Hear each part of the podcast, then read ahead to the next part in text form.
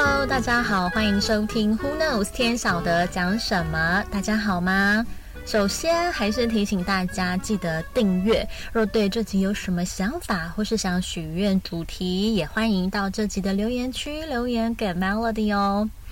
嗯，大家有没有印象啊？上一集聊到，如今在零售业的趋势是慢慢的走向 AI 化，向机器科技靠拢。这次想跟大家聊聊 AI 化里头很典型的范例——亚马逊。亚马逊在二零一六年的无人店 Amazon Go 刚刚营业，现在想哦，它真的是比别人超前很多啊！不愧是全球首富三哥。那亚马逊背后的概念，这个无人店的概念是什么？它概念是说，好比我们去买日用品，你带着智慧手机走进一家店，反正。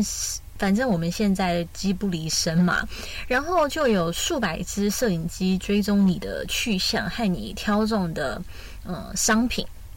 你把商品装进袋子里，然后呢就可以大摇大摆的走出去喽。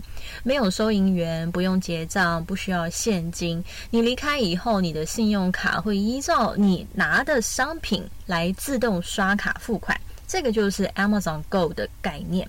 当初大部分的店都集中在离亚马逊总部就是华盛顿州的西雅图附近，在那边开枝散叶哦。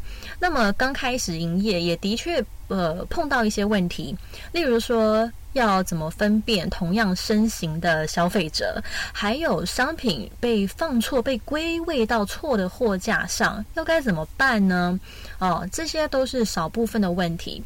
如果当时这个无人店有成为一股风潮的话，不仅我们的购物体验会产生很巨大的改变，连收银员的职缺也会大幅减少。但实际上并没有遍地开花啦。那即便没有变成主潮流，不过科技在零售业中还是担起了一个亦友亦敌的角色。像这种无人店，你可能觉得很新奇，会去尝试啊，体验看看。但当它不好用的时候，错误百出的时候，诶，你又会觉得很麻烦。其实就是两面刃的道理。那么周二呢，亚马逊宣布要永久关闭美国八家无人店，包括西雅图、纽约，还有在旧金山的都要收摊。主要的原因无非是因为零售业营收不如预期，以及这些店面所处的地理位置不能引起客户的共鸣。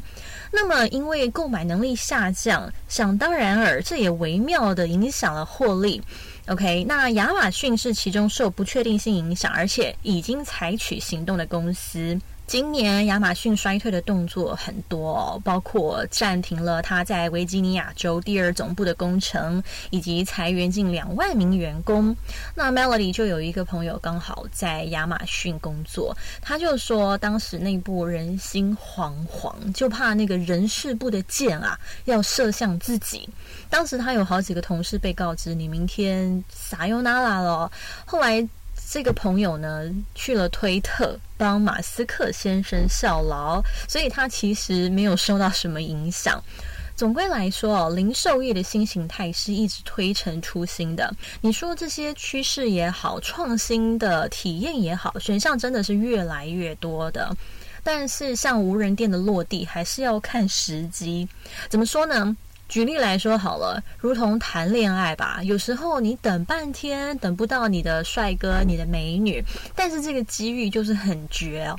刚好你在撩个头发的时候，耍一下帅的时候，诶，眼前就刚好来了一个帅哥，一个正妹哦，可遇而不可求，让你把恋爱的机遇一下子就抓住了啊。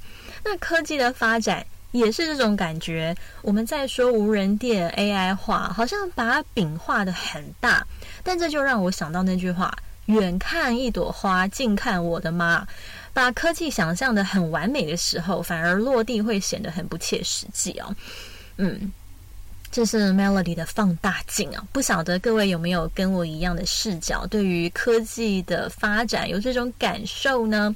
但这个绝对不是悲观看待啊，只是觉得未来其实没有想象走的那么快。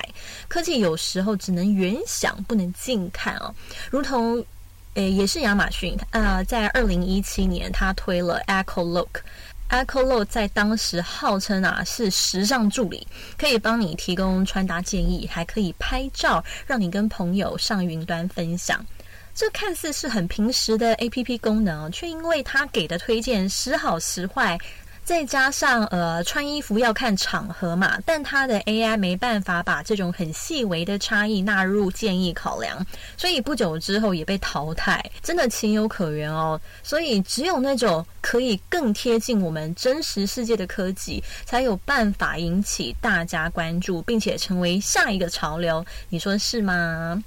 好啦，那么今天我们的话题就到这。如果你喜欢 Melody 的节目，现在就点一个订阅吧，这样就可以接收 Melody 发布的最新通知哦。